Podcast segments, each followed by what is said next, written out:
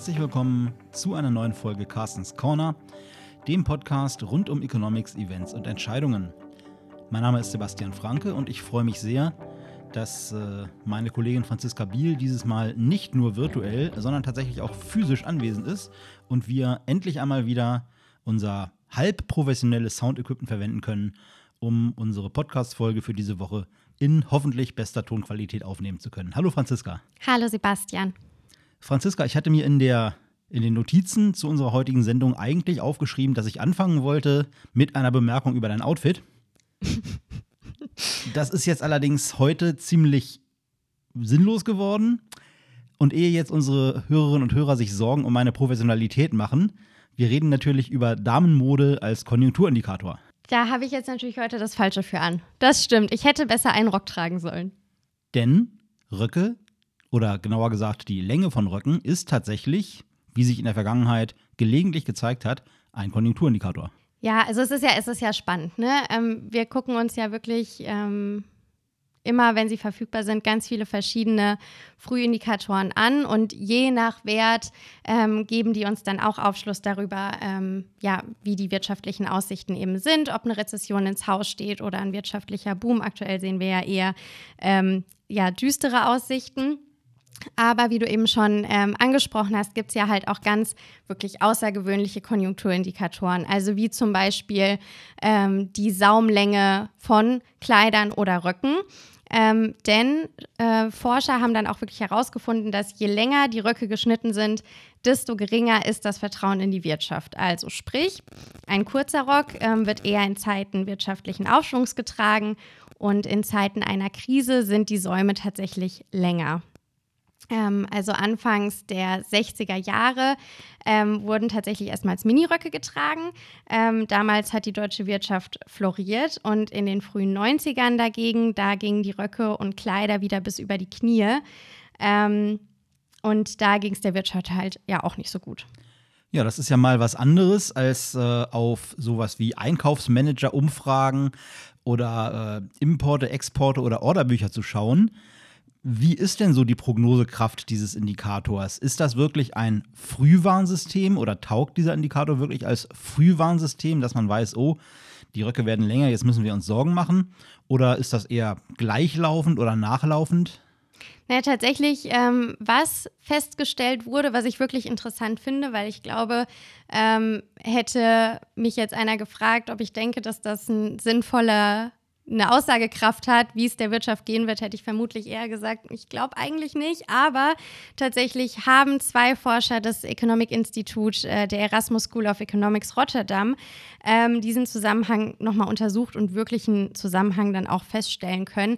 Aber um jetzt halt eine Frage zu beantworten, der ist nicht vorlaufend. Also das heißt nicht, dass wenn wir jetzt auf die Straße gehen und wir sehen viele lange Röcke oder besser gesagt, würden wir jetzt viele kurze Röcke sehen, würde das nicht heißen, hey, ihr Volkswirte seid ja die ganze Zeit viel zu pessimistisch, es wird gar keine Rezession geben, sondern vielmehr ist das ein nachlaufender Indikator. Diese zwei Forscher haben nämlich festgestellt, dass das Ganze mit einer zeitlichen Verzögerung von drei Jahren zusammenhängt. Also vielmehr, wenn wir jetzt in die Rezession rutschen, dürften in drei Jahren die Mode wieder ein bisschen länger geschnitten sein. Also eher Konjunktur als Vorhersage für die Mode als andersrum. Was gibt es denn sonst noch für außergewöhnliche Indikatoren, gerade auch im Bereich des äh, sich schickmachens, sage ich mal? Ja, wir, wir reden heute nur über Kleidung und äh, Beauty-Produkte. Nein, natürlich nicht. Aber ähm, was auch ein spannender Indikator ist tatsächlich, ähm, ist der sogenannte Lipstick-Indikator. Ähm, der hat, das so viel kann man schon mal vorweg sagen, eine geringere noch geringere ähm, ja, Aussagekraft als jetzt die Saumlänge. Aber tatsächlich äh, wird wohl in Zeiten von Unsicherheit und wirtschaftlichem Abschwung ähm, außergewöhnlich viele Lippenstifte verkauft. Ähm, dafür gibt es auch verschiedene Theorien, warum das so ist. Also erstens äh, wird gesagt, in Abschwungphasen, da hält man sein Geld jetzt eher ein bisschen beisammen. Ja, also man kauft sich jetzt keine großen Luxusgüter, aber wenn man sich dann halt trotzdem mal was gönnen möchte, dann holt man sich ähm, eher ein kleines Luxusgut, wie zum Beispiel ein Lippenstift. Der ist dann immer noch relativ erschwinglich, der ist leistbar ähm, und man hat sich dann trotzdem irgendwie was Gutes getan. Die andere Theorie geht in eine ganz ähnliche Richtung. Ähm, und zwar ist es da die Begründung, weil man eben in, in wirtschaftlich schlechten Zeiten weniger Geld zur Verfügung hat, geht man nicht so häufig zum Friseur ähm, oder zum Kosmetikstudio. Und um dann aber halt dennoch gepflegt äh, zu wirken, ähm, trägt man halt im Gesicht ein bisschen dicker auf und benutzt vielleicht eher dann mal einen Lippenstift, als man das sonst tun würde. Ähm, aber wie schon gesagt, äh, dieser Indikator, dieser Lipstick-Indikator, der hat jetzt keinen wirklich guten Track-Record zu verzeichnen. Was für Indikatoren gibt es da sonst noch? Also, wie gesagt, die klassischen ökonomischen Indikatoren, die hatten wir ja schon angesprochen eingangs, aber von denen wollen wir heute ja mal Abstand nehmen und uns eher auf die ungewöhnlicheren konzentrieren, zumindest in der ersten Hälfte unserer, unserer Folge dieser Woche. Was gibt es denn sonst noch an Indikatoren, die eben so ein bisschen abseits von den ganz klassischen ökonomischen Kennzahlen liegen?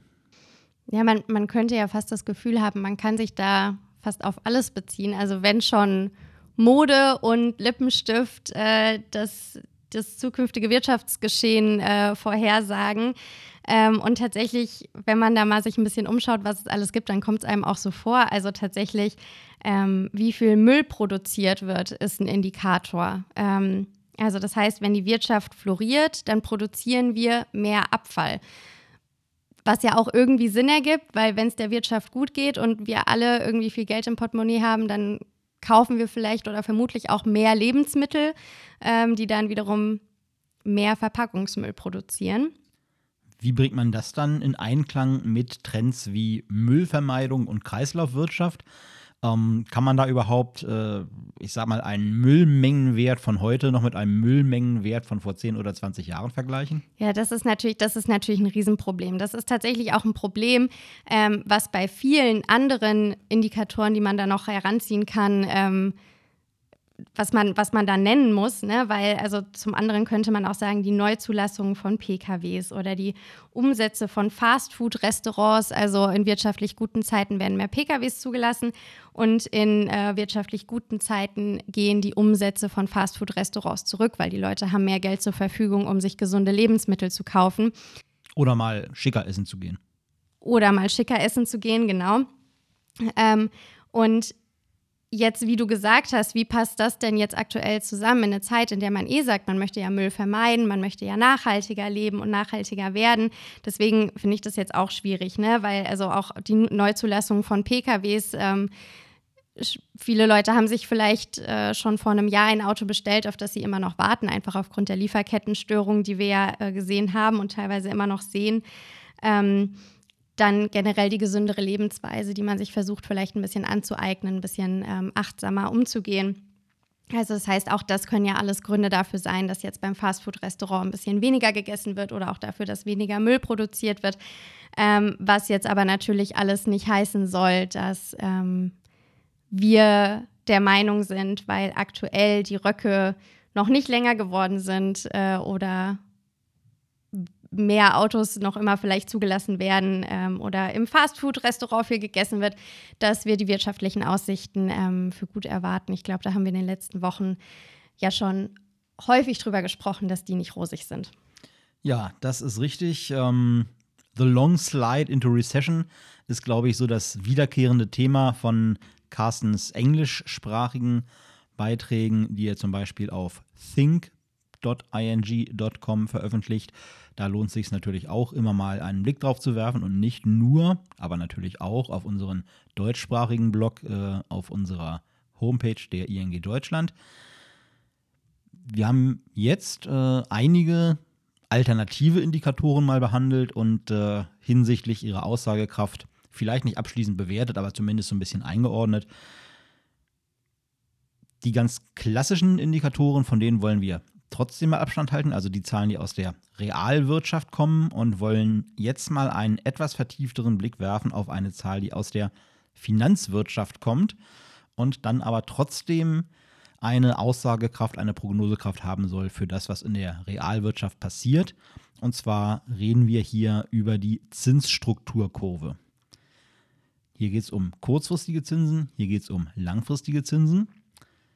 Und üblicherweise ist es ja so, dass für eine längerfristige Geldanlage man einen höheren Zinssatz erwarten kann und normalerweise ja auch einfordert, weil man sich länger festlegt und dementsprechend durch Volatilität und gegebenenfalls auch das, äh, das Ausfallrisiko des, äh, des Partners, des Handelspartners, man hier ein höheres Risiko eingeht und äh, sich das natürlich entlohnen lassen möchte. Und von daher sind üblicherweise in normalen Zeiten die Zinsen für längerfristige Geldanlagen höher als die für kurzfristige. Wenn sich das umkehrt, wenn man also eine sogenannte inverse Zinsstrukturkurve hat, dann wird davon ausgegangen, dass das ein Hinweis darauf sein soll, dass die wirtschaftlichen Aussichten nicht so rosig sind. Wie hängt das denn zusammen?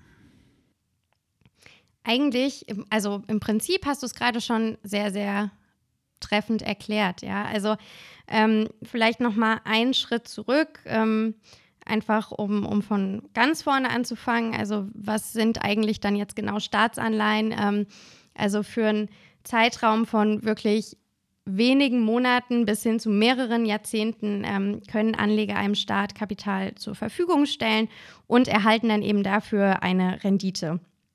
Und ähm, generell der pra Zusammenhang zwischen der Rendite der Anleihe und dem Preis ist, ähm, dass generell gilt, dass die Rendite von Staatsanleihen steigt, wenn der Preis der Anleihe sinkt.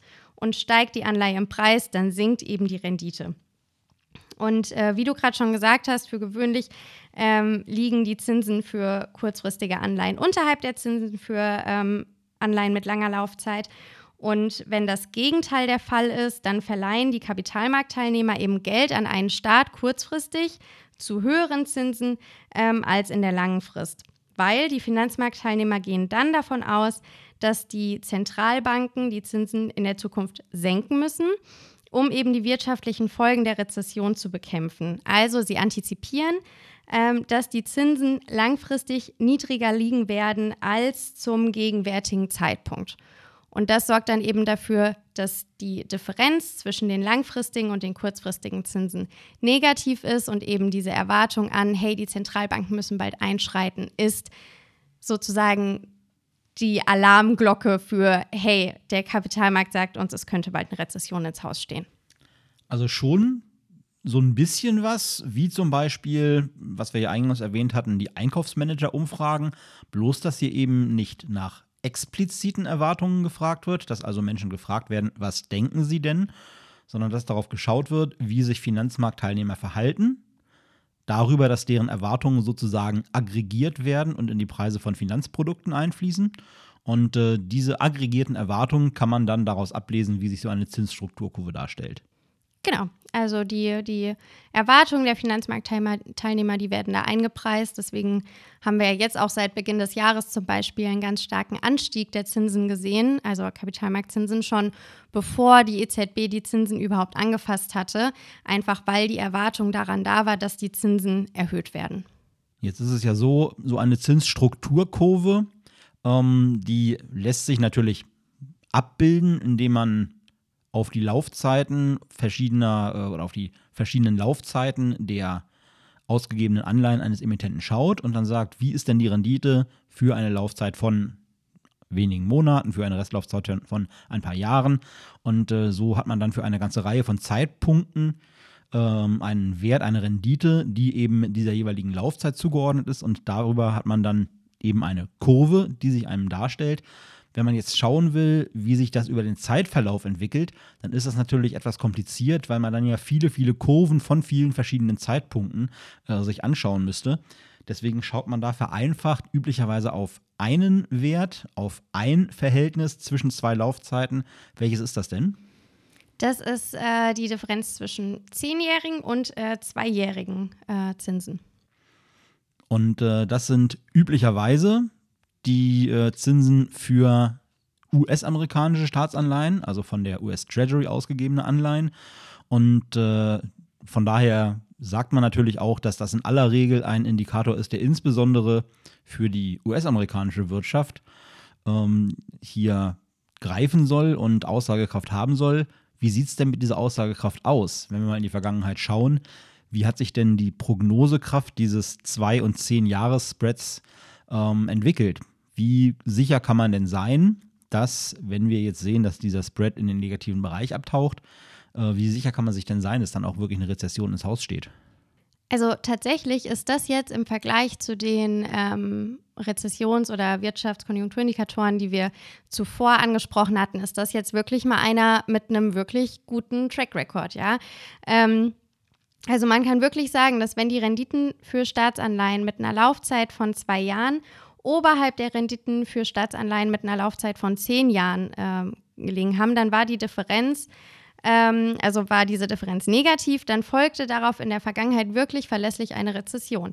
Ähm, also sowohl die Rezession, die durch die Ölkrise ähm, 1980 ausgelöst wurde, auch die durch das Platzen der Dotcom-Blase im Jahr 2001 verursachte Rezession, ähm, aber eben auch die globale Wirtschaftskrise im Jahr 2008, 2009 ähm, hat sich durch eine Umkehrung der Zinsstrukturkurve angedeutet.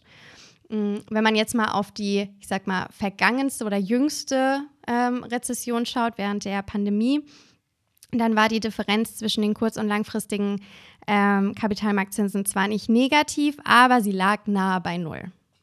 Und ähm, wenn ich jetzt sehe, wenn ich auf den Kapitalmarkt schaue und sehe, okay, wir haben jetzt so eine inverse Zinsstrukturkurve, wir haben Zinsen, die höher sind bei den kurzfristigen als bei den langfristigen Anleihen. Ähm, sollte ich dann sofort mich von all meinen Anlagen trennen, weil die Rezession ins Haus steht?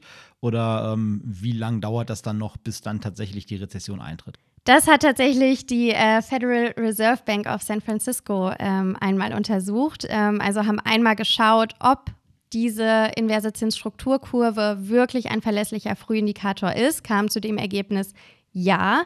Ähm, und zwar kam sie wirklich zu dem Ergebnis, dass sie abgesehen von einer einzigen Ausnahme jedem wirtschaftlichen äh, Abschwung diese umgekehrte Zinsstrukturkurve eben vorausging, also seit 1955.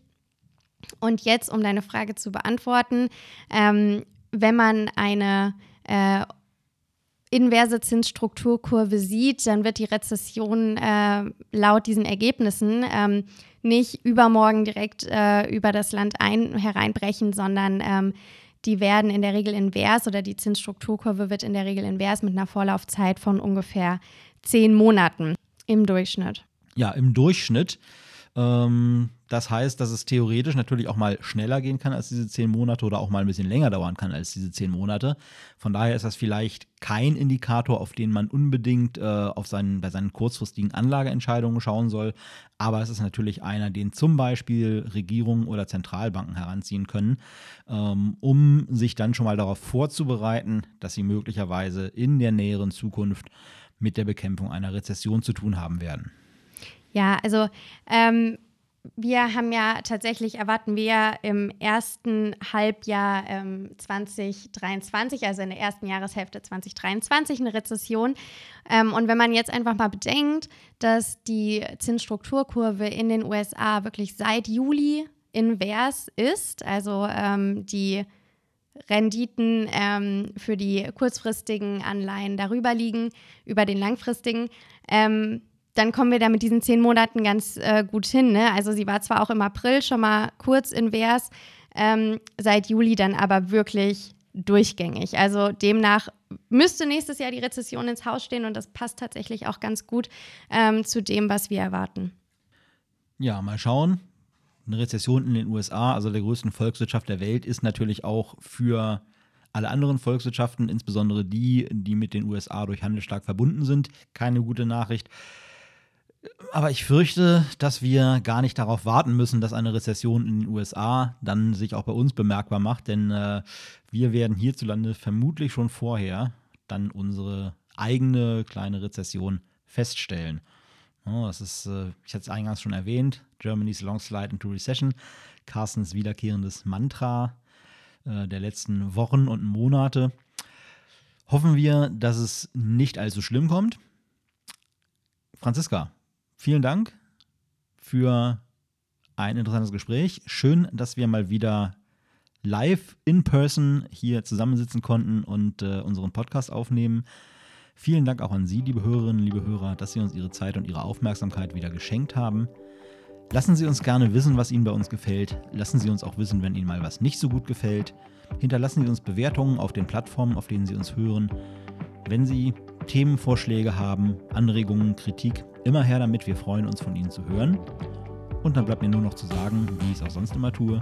Machen Sie es gut, bleiben Sie uns gewogen und vor allem bleiben Sie gesund. Tschüss.